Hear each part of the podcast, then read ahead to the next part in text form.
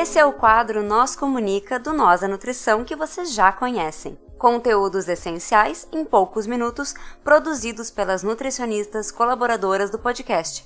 Quer saber mais sobre elas ou sugerir um assunto que você quer ouvir por aqui? Segue a gente no arroba Nós a Nutrição, nós com Z, e manda uma DM por lá ou um tweet se preferir. Bora pro episódio? Seguimos agora com a nutricionista Marina Seade.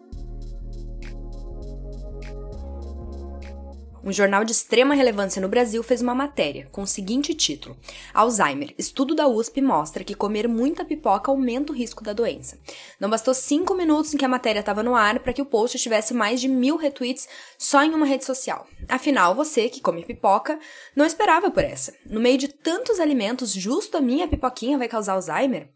A grande maioria das pessoas compartilha a notícia e já sai dizendo: não dá para comer mais nada, vou me alimentar só de vento então, tudo faz mal. E uma parcela dessas pessoas, depois do baque, sai replicando essa informação e ainda adiciona seu pitaco no possível mecanismo de ação da pipoca que causa Alzheimer. Uma pessoa pode lembrar que leu um livro best-seller de nutrição que dizia que carboidrato faz mal para o cérebro e adiciona essa informação quando vai contar para a vizinha, por exemplo. Sabia que pipoca causa Alzheimer? Deve ser pelos carboidratos. Essa vizinha vai contar para uma amiga e já muda a frase e fala: Sabia que pipoca causa Alzheimer por causa dos carboidratos? E assim segue o telefone sem fio. Se alguma dessas pessoas tiver sorte, vai cruzar com um profissional de saúde sensato que vai explicar que não é bem isso que a notícia diz. Mas aí pode ser tarde demais. O profissional da saúde sai como do contra, já que só ele disse que aquilo era mentira, no meio de tanta gente que tá falando o contrário.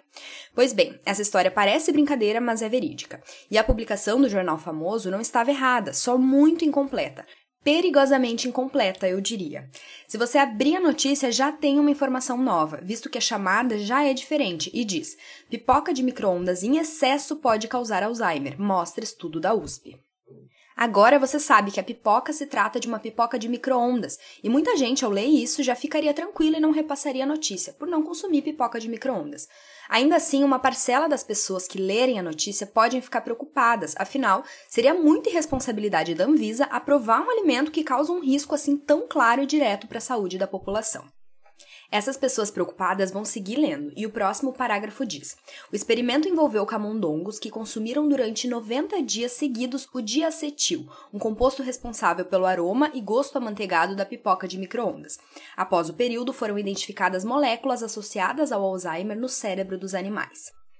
A matéria termina com algumas ressalvas. O diacetil também pode ser encontrado na composição de café, cervejas, chocolates, leites e iogurtes, mas é utilizado na pipoca de microondas como um aditivo em concentrações bem maiores.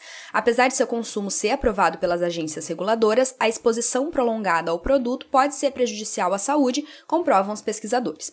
E por fim, a matéria revela que o grande foco do estudo é fazer um alerta para as pessoas que trabalham nas fábricas de pipoca, que estão mais expostas a essa substância. Quem leu a matéria até o final certamente saiu um pouco mais tranquilo, mas ainda alarmado. E ainda podem restar dúvidas importantes que abrem margem para que as informações sejam distorcidas e que um terrorismo alimentar seja instaurado. Por isso, eu, Marina, cientista, vou te explicar por que esse trabalho, apesar de extremamente importante, não é suficiente para manchete: pipoca causa Alzheimer. Começo te explicando que nenhum rato comeu pipoca. A substância estudada de acetil foi adicionada na ração dos ratos por 90 dias. E aí já te trago mais duas informações importantes. Em primeiro lugar, ratos de laboratório se alimentam de ração padronizada, com carboidratos, proteínas, gorduras, vitaminas e minerais. É uma alimentação monótona, bem diferente da nossa. Ou seja, ainda não podemos extrapolar diretamente os efeitos do diacetil, porque na nossa alimentação podem existir compostos que protegem contra esse dano causado pelo diacetil. Em segundo lugar, os ratos receberam o diacetil por 90 dias. Isso para ratos é muito tempo. A expectativa de vida deles é de até 2 anos, ou seja, 90 dias seria tipo 9 anos para adultos. A gente não come pipoca de micro-ondas todos os dias em quantidades altas por 9 anos, né? Então, não, pipoca de micro-ondas não causa Alzheimer. O diacetil, em concentrações altas e por um longo período, em estudos pré-clínicos, causou alterações bioquímicas similares às alterações presentes no Alzheimer. Mas quem clicaria nessa matéria? Se os jornais vivem de cliques, abrir margem para fake news é um efeito colateral que, para eles, é pequeno. Mesmo que o tempo passe e os estudos com diacetil ganhem força e passem para o âmbito clínico, ainda assim seria extremamente difícil afirmar que um composto causa Alzheimer. Isso porque um comitê de ética em pesquisa nunca permitiria que pesquisadores dessem uma substância que pode causar Alzheimer para humanos, podendo reduzir sua qualidade e expectativa de vida. E como um comitê de ética não aprovaria um ensaio clínico desses, ficaríamos à mercê de estudos observacionais, que precisam ser muito bem controlados, já que nossa alimentação tem muitos vieses. Por exemplo, digamos que eu observo que humanos que consumiam pipoca de micro-ondas três vezes por semana têm mais risco de demência que os que consumiam uma vez por semana. Como garantir que esse risco é do diacetil e não de outros compostos presentes na pipoca de micro-ondas?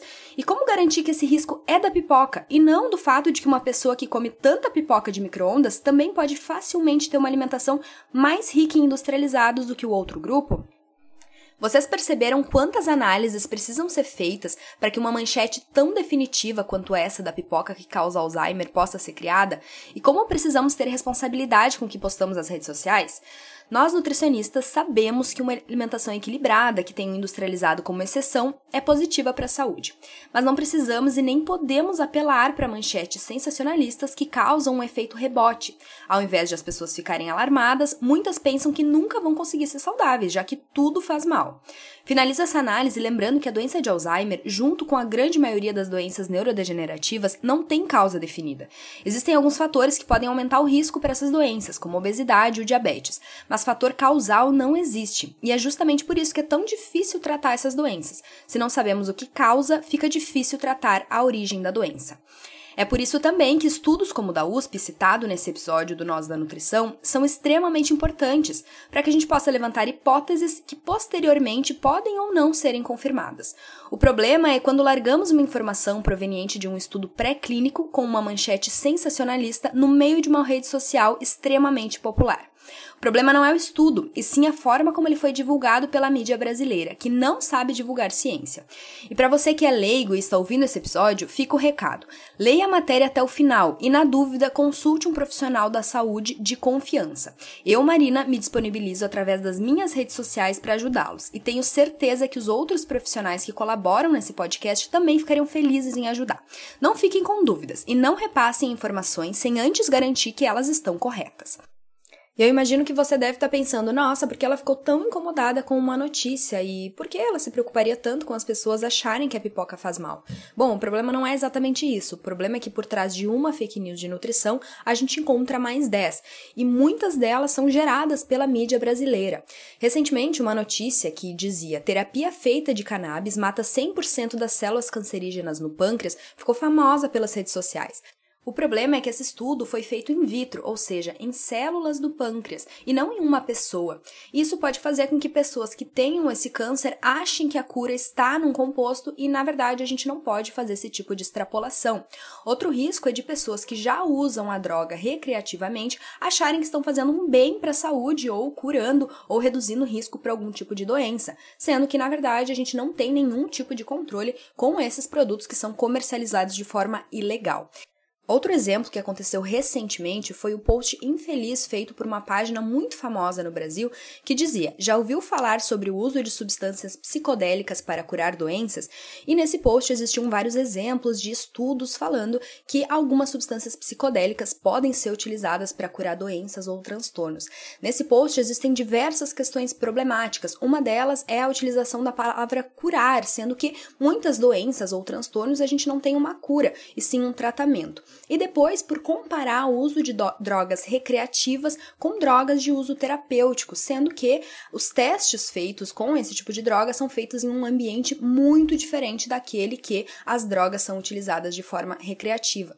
Então, esse tipo de post também pode levar pessoas a utilizarem essas substâncias de uma forma indiscriminada e causarem prejuízos que podem ser permanentes para a sua saúde. E aí você já tá percebendo que esse episódio desse podcast não é sobre pipoca e Alzheimer, ele é sobre fake news. Independente de qual foi o alvo dessas fake news, se foi a pipoca, o Alzheimer, cannabis, drogas psicoativas, o que importa é que por trás dessa mídia sensacionalista estão pessoas que não sabem o que se passa no país e não sabem que o país faz ciência e faz ciência séria. E essas informações acabam chegando de uma forma muito desviada para essa população que fica cada vez mais cega e leiga em relação a questões relacionadas relacionadas a nutrição. Por fim, eu gostaria de parabenizar os pesquisadores do Instituto de Química da USP, autores do trabalho com o diacetil, pelos estudos realizados em prol da população brasileira.